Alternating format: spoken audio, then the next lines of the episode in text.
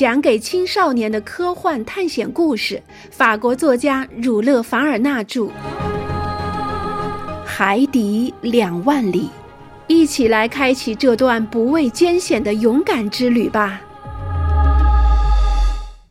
第二章，尼莫船长的新提议。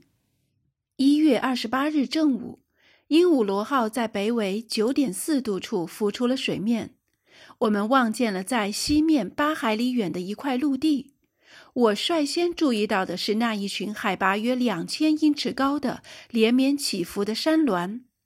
我测定好方位，就回到客厅里，在地图上对比了一下，才意识到我们现在看到的是西兰岛，印度半岛这片叶子下的一颗明珠。我回到图书室寻找一些关于这个岛屿。地球上最肥沃的土地之一的书籍，恰好找到一本 H.C. 希尔先生编写的，名为《西兰和西兰人》的书。我一回到客厅，就记下了西兰的方位。在古代，这个岛屿曾经有过各种各样的称呼。它的地理位置在北纬五点五五度和九点四九度。东经七十九点四二度和八十二点四度之间，岛长两百七十五英里，岛的最宽处有一百五十英里，周长九百英里，面积两万四千四百四十八平方英里，也就是说，比爱尔兰岛略小一点儿。这时，尼莫船长和船副出现了。船长看了一眼地图，然后转身对我说。西兰岛是一个采珠业著称的地方，阿罗纳克斯先生，你想不想去看一看他的采珠场？那还用说，船长先生。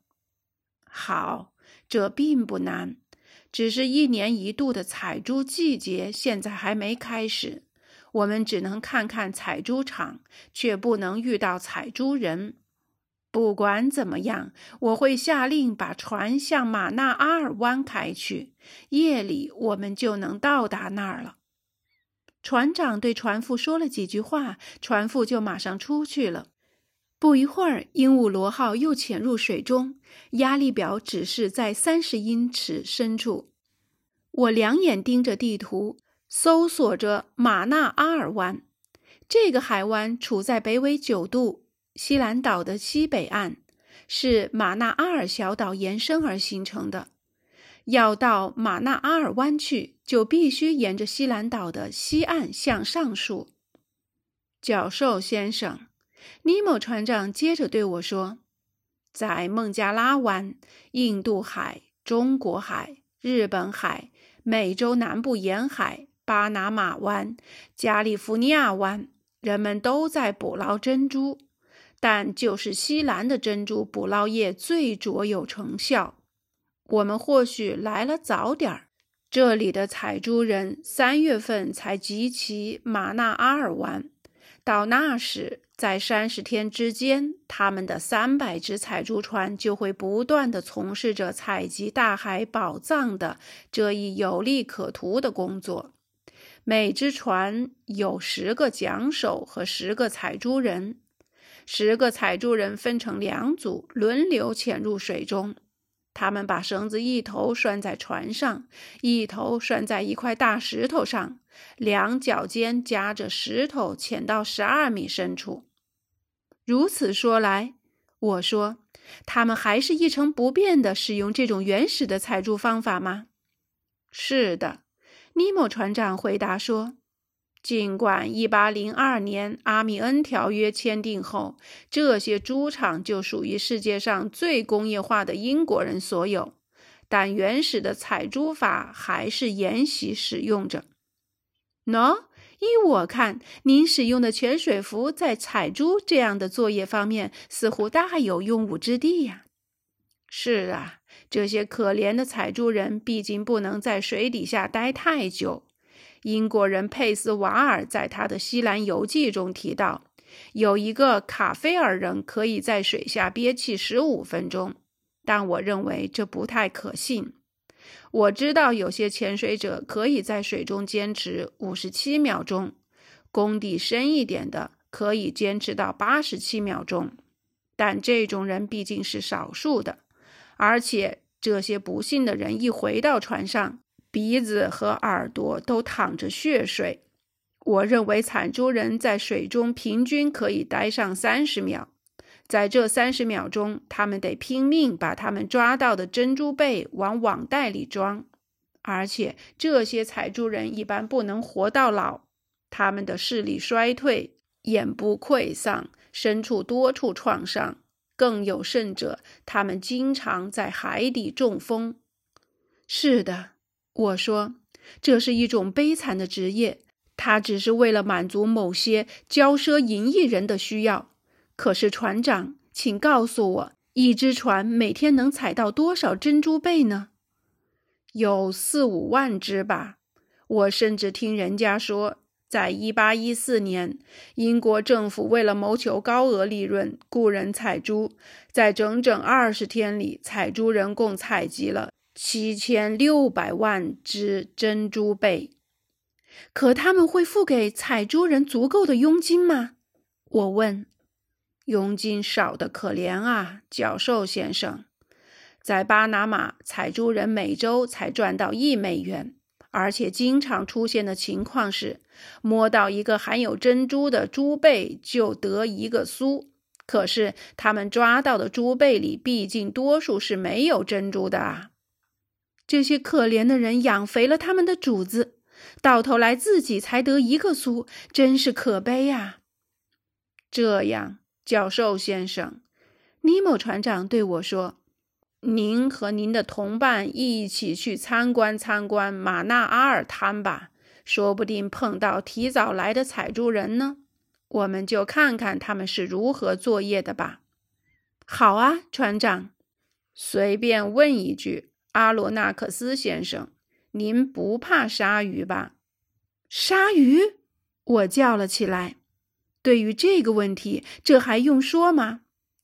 如何？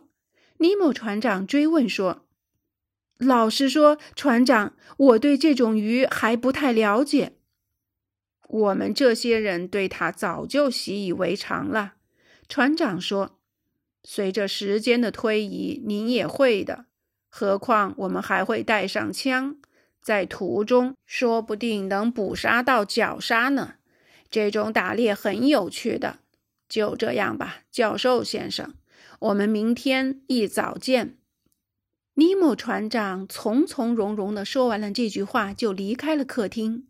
请想想，假如有人请您到瑞士山上猎熊，您或许会说：“妙极了，我们明天就去猎熊啦。”如果有人请您到阿特拉斯平原受尸，或者到印度丛林里打虎，您或许会说：“啊啊，看来我们要去打老虎或狮子了。”但如果有人请您到鲨鱼的老巢去捉鲨鱼，在接受邀请之前，恐怕您是得三思而行。